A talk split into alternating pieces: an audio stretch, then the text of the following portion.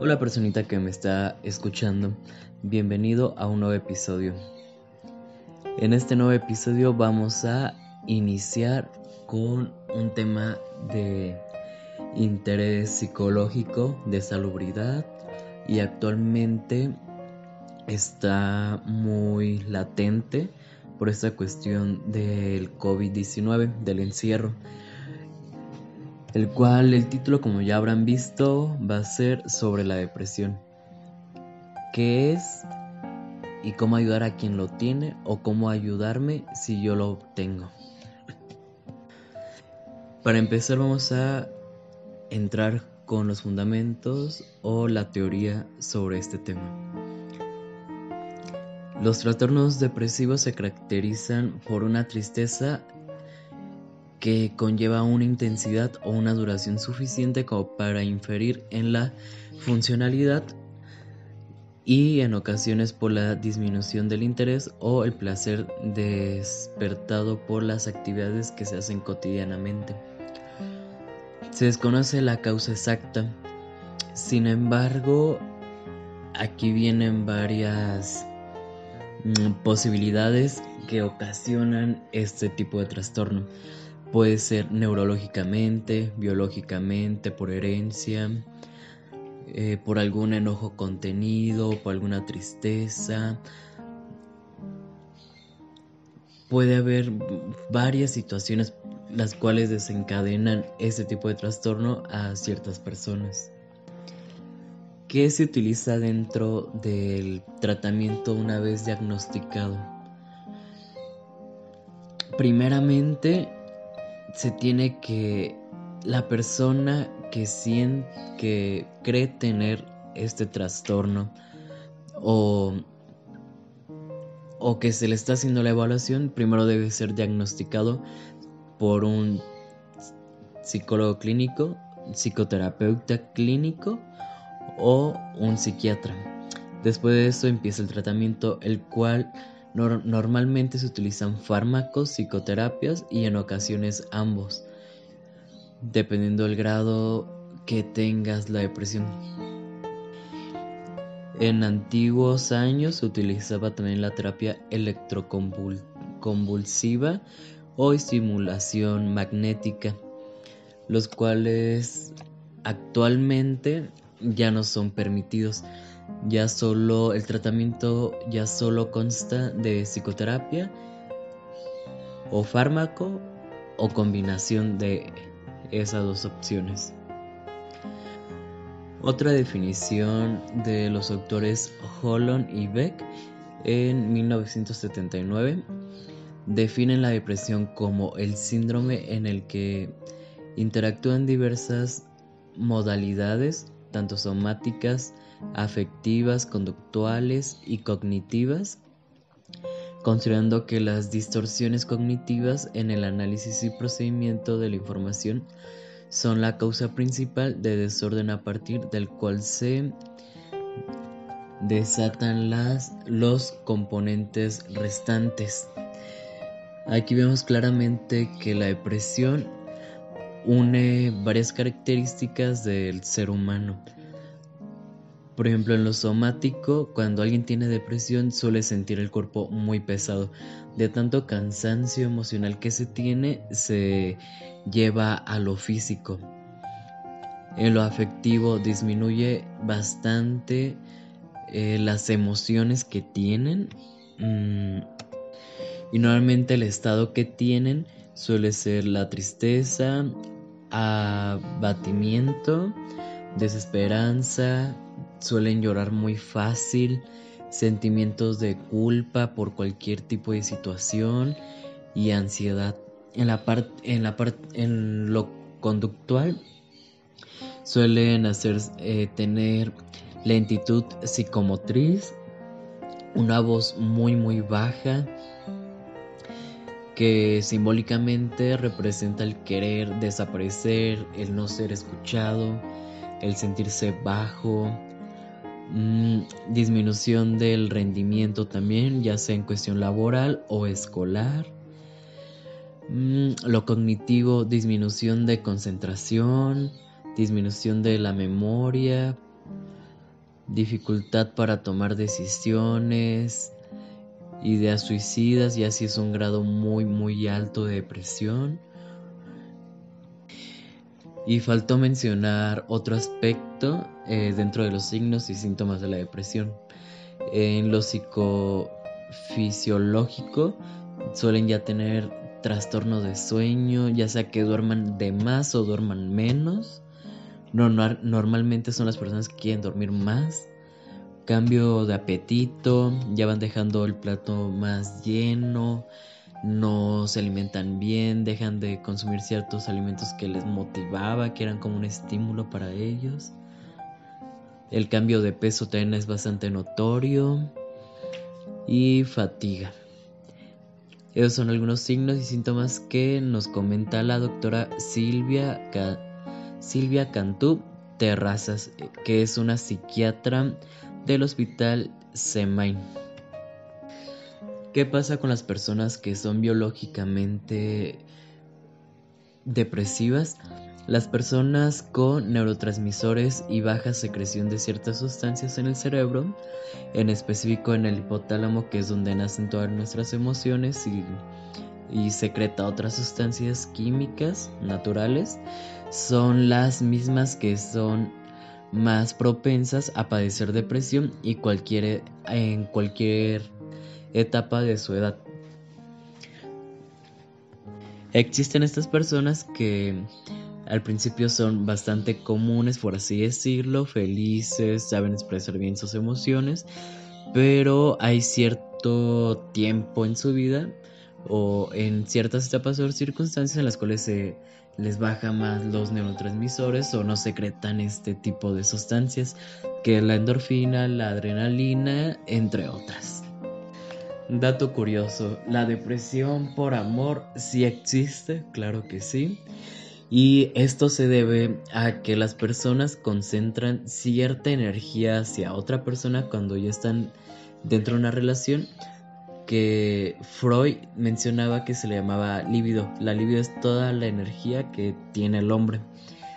Eh, en general llamando al hombre por hombre y mujer, ambos sexos como un ser humano, como un ser total. Cuando una relación se termina, ¿qué es lo que pasa? Tú aventases tanta libido a esa persona o a la relación que toda esa libido cuando ya no la tienes a esa persona se te regresa y es como un golpe hacia ti. Y por eso dicen que no te eh, expresiones de está deprimido por amor, depresión por amor, eh, esta gran frase que siempre escuchamos eh, es tiene el corazón roto. Pero ya si vamos a términos más psicológicos, no es tanto el corazón roto, sino esta parte de se te regresa la energía y no sabes a dónde llevarla. Por eso hay como este tiempo como de luto o de vivir la experiencia del dolor de, ok, terminamos y me voy a deprimir un rato. Eh, mm, tú lo estás permitiendo ya que no sabes, eh, como acabas de terminar la relación, no sabes a dónde llevar toda esa energía que tú tienes. Y por eso es que se dice eh, depresión por amor. Ahora, cambiando dentro del mismo tema, existe una gran confusión con otro término que no sé si les suena, pero es la melancolía. La melancolía se suele muchas veces confundir con depresión. Muchas, eh, yo, ha habido estudios los cuales han mencionado que de los pacientes que se trata inicialmente por depresión o acuden a ayuda por depresión, normal, eh, hay entre un 25 y 30% que suelen ser melancólicos, tienen melancolía. Y para esto les doy una pequeña definición o un poco de su historia. Se remonta a la antigua Grecia en donde la bilis negra era considerada como uno de los líquidos fundamentales del organismo humano y se creía además que estaba asociada a la tierra. O sea que la gente que tenía bilis negra era más gente como de la tierra, naturaleza, de sentir y demás. Mm, Decía el escritor Víctor Hugo que la melancolía es la felicidad de estar triste. Lo cierto es que cuando nos sentimos melancólicos nuestro estado de ánimo suele asociarse a la tristeza. Aunque lo que estamos recordando sean buenos momentos del pasado. Como esta parte común o este gran ejemplo, ¿no? Que la gente llora, pero dice, estoy llorando de felicidad. Ahí cabe un episodio de la melancolía. Eh, para este para este tema de la melancolía, subtema de la melancolía, mejor dicho, eh, les voy a hablar un poquito también de la teoría de los cuatro humores. Mejor conocida como la teoría de Hipócrates o la teoría de los cuatro humores. Esta mencionaba Hipócrates que la gente se manejaba o se dividía entre cuatro tipos de humores, los cuales el primero eran los coléricos, que son estas personas menos tolerantes y más propensas al estrés, tienen una voluntad bastante fuerte, eh, siguiendo los sanguíneos, que son muy sentimentales, emocionales y sobre todo optimistas. Todo el mundo conocemos a alguien así. Los, eh, por siguiente, los flemáticos, indiferentes, muy calmados, racionales y pausados, que normalmente es como la idealización de la gente madura. Si se dan un poco de cuenta, eh, es lo primero que se nos viene a la mente. Y por último, los melancólicos, que son las personas depresivas, somnolientos y abatidos y suelen ser muy pausados. Estas personas tristes que, que, si, que si empiezas a recordar un poco la definición y lo que platicamos hace unos segundos sobre la melancolía, son encajan perfectamente, son ellos los melancólicos. Todo coincide. La definición que le da Hipócrates a la definición clínica y de autores son los melancólicos. ¿Cuáles son los síntomas más comunes de la melancolía? Está la tristeza, la apatía, añoranza por el pasado, se quedan muy, tienen una fijación por el pasado, no tienen muchas ganas, eh, falta de energía, eh, mucho agotamiento, cansancio, dificultades para concentrarse en el presente. ¿Cómo saber si tengo melancolía o si tengo depresión? Muy fácil. Acude con un profesional de la salud, los cuales podrían ser un psicólogo clínico, un psicoterapeuta, entre ellos eh, más específico, quien te da una evaluación puede ser un psicoanalista o un, un psicoterapeuta cognitivo-conductual, que son los que más se enfocan en diagnosticar y dar un tratamiento. La otra persona que puede diagnosticártelo es el psiquiatra, el cual usaría un tratamiento farmacológico. En ambas opciones se puede incluir una farmacoterapia con antidepresivos, eh, terapia analítica, gestáltica, cognitivo-conductual, entre otras, ¿no? Ya dependerá de la persona y cuál es el enfoque que ellos ocuparían. Ahora, algo que es bastante importante. Si tú convives con una persona que crees o que ya está diagnosticada con depresión, ¿cómo puedes ayudarla? Esta es una pregunta bastante común dentro de mis pláticas comunes eh, con amistades, con gente que apenas voy conociendo, con público en general, ¿no? Y más en psicoterapia. Para empezar, la persona debe ser consciente que él no está para ayudarle. Quien le va a ayudar va a ser un profesional de la salud. Una persona no le va a ayudar, le puede brindar un acompañamiento, este, su apoyo emocional, inclusive físico, pero no el apoyo profesional que se debe tener. Eso cabe recalcar bastante. Tomando en cuenta esto, ¿tú cómo puedes apoyar a un amigo o estar en el acompañamiento con un amigo?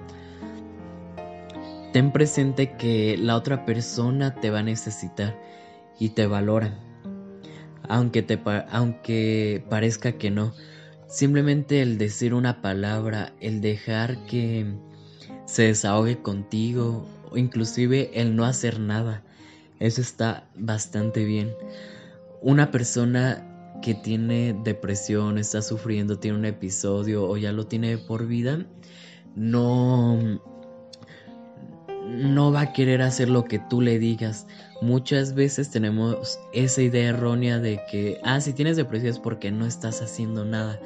Te falta, no sé, correr, ir a jugar, ir a nadar.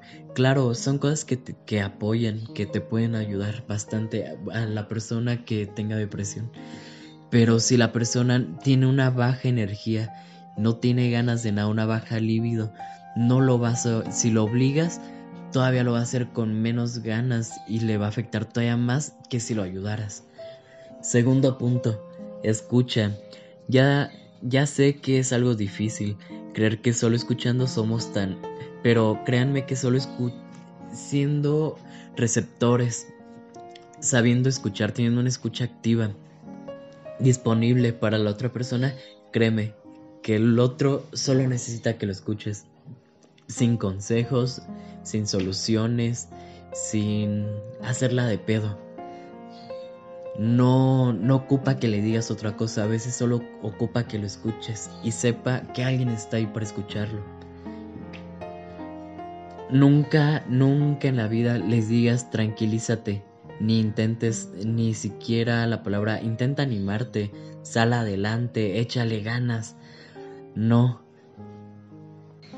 al menos que al menos que tú también vayas a brindar instrucciones detalladas e infalibles, lo cual no lo creo, eso solo el terapeuta. Volvemos a lo mismo. Y para esto hay una frase que retumba mucho dentro de este punto. El amor exigente no sirve. Tú no puedes exigirle a esa persona. No le puedes decir tranquilízate, oye, cálmate, disfruta, siéntate bien es algo para empezar algo muy tonto. No se puede porque no es de decirle y lo va a hacer, claro que no. Con el amor de siempre es suficiente, eso sí es muy cierto y sirve más. Siguiente punto, entiende que se trata de una enfermedad. Se dirán cosas que en realidad no se sienten. Muchas veces Muchas veces cuando esta persona está deprimida suele decir no es que tú no me vas a apoyar, tú no me has apoyado. Obviamente tiene una distorsión muy leve o muy alta sobre las situaciones que ha vivido. Obviamente va, va a mentir. No, no es la realidad. Si de por sí estando una persona entre comillas normal, es muy distorsionado todo. Imagínate ahora alguien que tiene este trastorno, que sufre esto. Otro punto bastante importante, si no es que el más importante, ponte en su lugar. Comprende sobre todo que lo que a ti te, te podría parecer fácil, algo común, una tristeza común, eh, para ti es como ir a la tienda porque lo estás viendo desde el otro ojo, pero tal vez sea un desafío imposible para alguien que está sufriendo depresión, que está en un episodio. Cada quien lleva su experiencia y su aprendizaje. Y como te lo dije desde un principio en este punto, para ti puede ser fácil, pero para otra persona no sabes si lo va a lograr o si lo quiere lograr. Otro punto, ten paciencia comprende que no va a ser nada fácil. La depresión fluye y fluye y sube y baja. No permanece quieta, no tomes un momento feliz o uno malo como prueba de recuperación o recaída.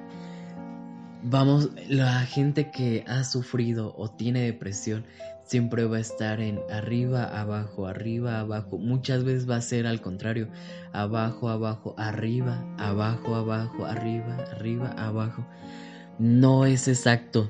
No porque un día ya se encuentre feliz va, es de que ya se recuperó y al siguiente está triste. No, ya recayó, está en depresión, otra vez el proceso. Es un proceso constante, una lucha diaria. Es más, de cada minuto es la lucha. Así que ten bastante paciencia. Por último, dentro de los puntos importantes que he manejado, hay otro que me interesa bastante. Trata de evitar que, el que la persona con depresión se sienta más anormal de lo que ella se siente. Evitando estas expresiones de tres días en la cama. ¿Es en serio? ¿Llevas tres días? ¿No has... no, no te has levantado ni a comer? Yo estaría llorando, no sé, por elegir qué ropa usar hoy para salir. No, ese tipo de preguntas, comentarios, exclamaciones no están bien. Y recordando algo importante, recuerda que no existe una normalidad estándar. Lo normal es siempre subjetivo. Como conclusión, si sabes que alguien tiene depresión o puede ser que la padezca, no le exijas que vaya a terapia, que vaya con un psiquiatra, que se levante, que vayan a correr. No le exijas. Tampoco preguntes cosas para hacerlo sentir incómodo. Simplemente debes de estar ahí junto a él o ella, apoyándolo y escuchándolo. Conforme vaya pasando y se vaya aumentando su energía, su líbido, puedes irlo insinuando a que vayan a algún lugar a hacer una actividad que sea buena. No sé, acompáñame a este lugar. Ya si y ya estando en el lugar, eh, quieres participar, quieres jugar, o quieres solo ver, o cosas así. Así se va apoyando. Siempre ten una gran paciencia, en verdad. Y recuerda, tener depresión no es llamar la atención.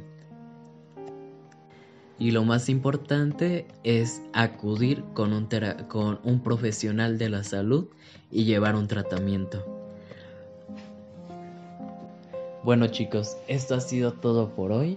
Espero que te haya servido esta pequeña introducción a la depresión. No fue tan de términos científicos, psicológicos, psiquiátricos ni médicos que se suelen dar, ya que este podcast es para público en general y preferí saltarme algunas partes, hacerlo lo más corto que pude para que fuera de entendimiento de las personas. En este episodio se abordó lo que es la depresión, los cuatro humores, la melancolía, el cómo ayudar a una persona que tiene depresión, tipo de tratamientos y espero que te haya servido.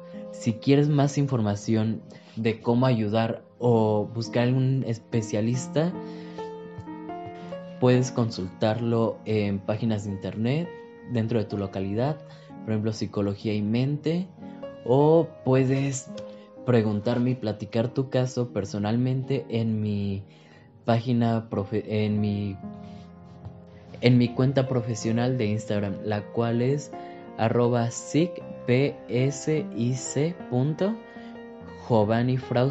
gem.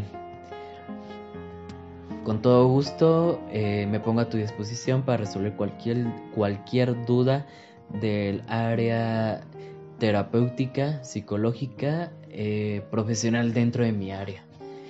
Y si te interesa, también estoy dando terapias en línea eh, soy, eh, soy psicólogo general y aparte tengo especializaciones en psicoterapia gestáltica, en hipnosis, en sexualidad humana y soy afiliado al Colegio de Psicólogos, lo cual me mantiene en constante en constante aprendizaje, capacitación y demás.